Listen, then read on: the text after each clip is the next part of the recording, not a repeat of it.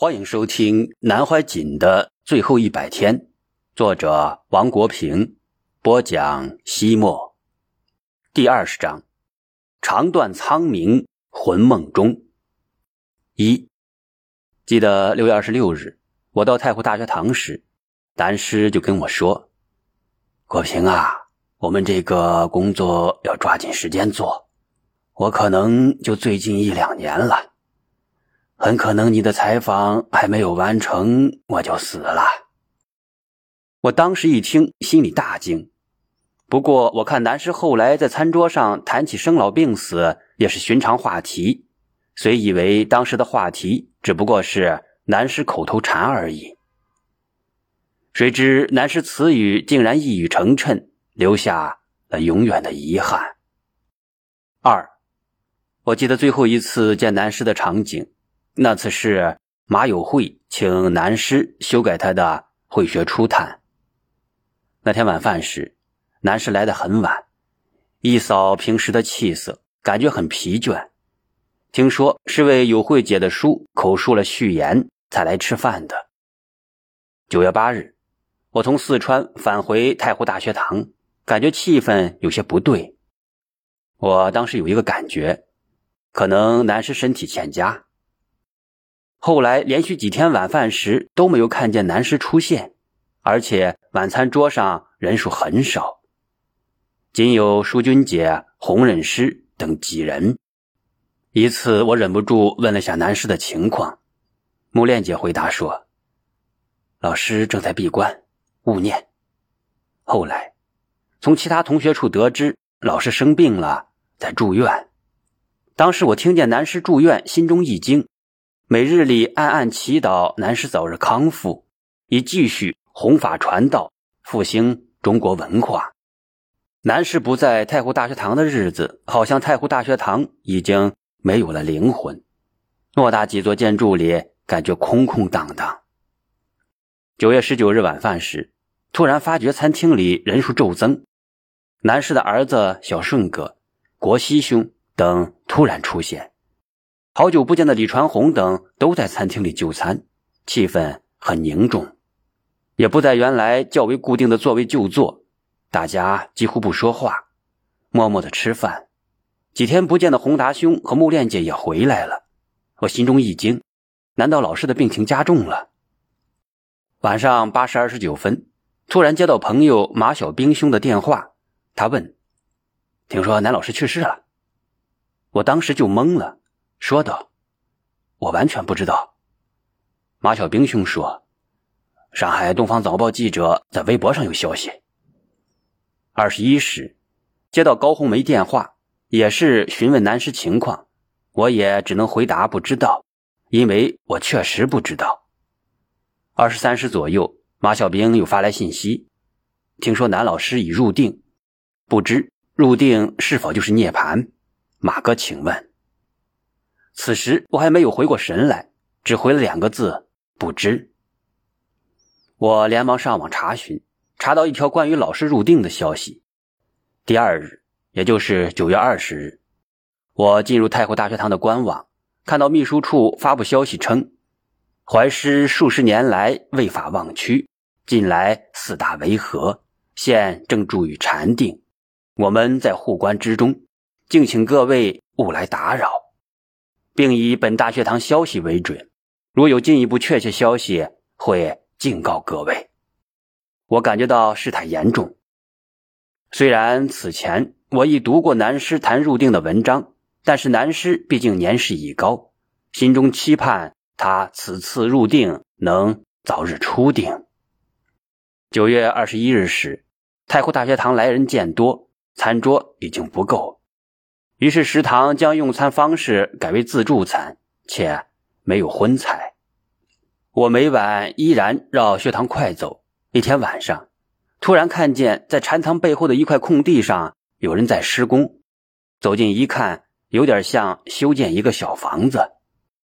后来知道这是涂皮炉。在我的印象中，涂皮炉在修建过程中曾停工一段时间。三。九月二十六日是我三十六岁生日，一早就收到很多祝贺短信。但是因为南师的状况不明，也没有任何心情过生日。我原想南师身体康复之时，可以跟南师报告一下，大家一起吃吃蛋糕，相信南师会很高兴。但是很遗憾，南师正在入定，大家心情也不好，我就决定不再跟大家说起这件事。中午吃饭时分，感觉气氛异常，大家都不怎么说话。有人为南老师的儿子们合影留念。我小声问昨晚从北京赶到的王红：“老师怎么样？”王红说：“可能要做最坏的打算。”我的心开始悲伤起来。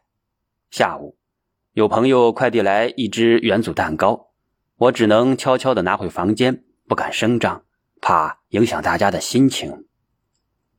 晚饭时间。我见到了中国佛学院副院长兼教务长宗幸法师。宗幸法师的到来让我心中有了不祥的预感。我跟宗幸法师简单交谈了一会儿，宗幸法师希望我关注灵眼寺，将灵眼寺的历史和弘法往事写出来。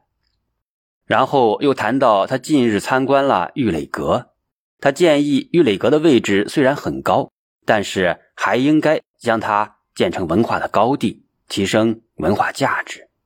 随后，我又谈到了我的忘年交王家佑先生。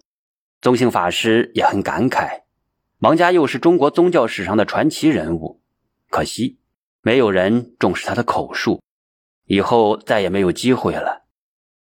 又谈到冯修齐先生，宗姓师觉得冯老师对龙藏寺和宝光寺研究最精神。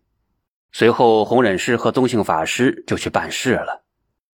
我和王红及另外一位吴江公安局的才子唐继华先生继续谈女子德惠大学堂，间隙与古国志先生相约做他的访谈。晚上共修准提咒，做仰卧起坐，快走。回来后想了想，蛋糕既然已经快递过来，还是吃一口吧。于是我一个人为自己切了一小块蛋糕，在吃蛋糕前。我许了几个愿望，其中第一条就是愿南老师身体健康，早日出定。九月二十七日早饭后，我与宗幸法师一起绕太湖大学堂散步。宗幸法师询问南老师的传记写的怎么样了。我告诉他，我来太湖大学堂三个月了，但是因为南老师的事情很多，加上来拜访他的人也极多，因此。老师做口述的时间较少，目前只做了个开头。宗幸法师感到相当的遗憾，他说：“以后这个传记写起来就很困难了。”他一听说我来这里做老师的口述，就觉得是件好事，但是没有想到事情会是这个样子。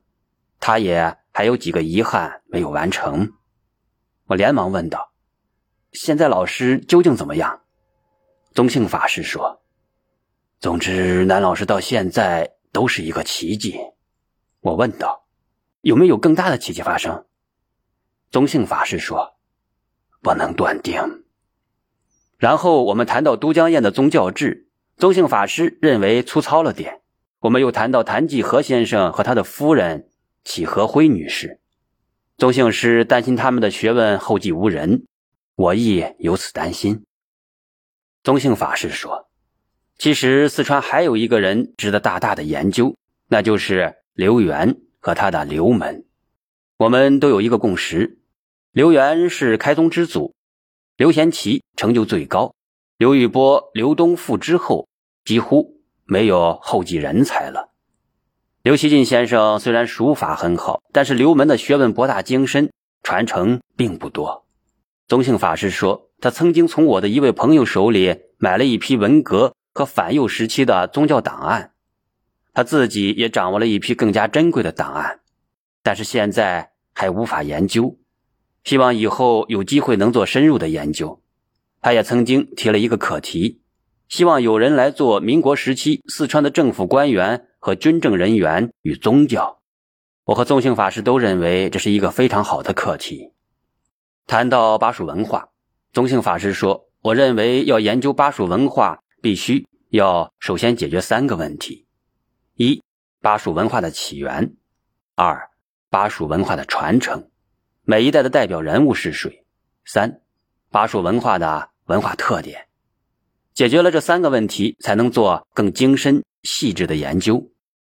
四、九月二十八日早晨醒来，即收到王红的两条短信，一条是凌晨一点十六分，他转发了一条写给洪达兄的短信：“洪达，我已抵京。”行前灵感让我带去太湖的东西，石榴是留的意思，水晶球是老师初定的意思。老师专门讲过，寒山大师入定叫不醒，用磬敲醒的。那个钵是我和央金同时意念选中的。另一条短信是凌晨七点零二分发来的，我和彭党都觉得老师还能回来。但今早刚刚梦中看到几个字：“入定出定，隐退为主。”意思是老师有能力出来，但是他自己想隐藏了。我隐约觉得南师这次入定可能有隐退之意。上午十点二十四分左右，太湖大学堂突然鞭炮声大作，时间长达二十分钟，我的心突突的跳，害怕大家所担心的事情发生。这段时间，太湖大学堂的鞭炮声不断，有时候一天要响十余次。而由于这次所放的鞭炮时间最长，我急匆匆下楼，看见南师的儿子南国熙正满脸悲切的往外走。看见我后，他拉着一个相貌相近的人对我说：“这是我三哥南一鹏，他跟老师二十五年，相处最久，你要多采访采访他。”随后看见宏达和戴姐无明显的异状，回房间接到成都一位男师的粉丝王小英老师的电话，大意是听说老师病了，想来见老师一面，哪怕一句话都不说，只看看就好。我告诉他，老师正在入定，目前太湖大学堂已公告，希望社会各界不要来打搅老师。王小英在电话里表示相当的遗憾。午休后。收到王红短信，决定不问生死，唯记如海施恩，赐写抄经明志，明朝灵山相会。五九月二十九日，整天都在担忧之中度过。下午五点四十七分，收到短信，知会怀师已逝，遵照怀师指示与家属意见，一切平凡。从简，定于明晚七到九点举行火化仪式。未免无数人涌来，公告时间推后，并请各位保密。未免通知老同学、老朋友有所遗漏的声援。护持怀师工作小组不做统一的通知，仅有个人分别知会老同学、老朋友。且仅属定向知会，因接待能力有限，故请勿转告他人。后面内容为联系方式。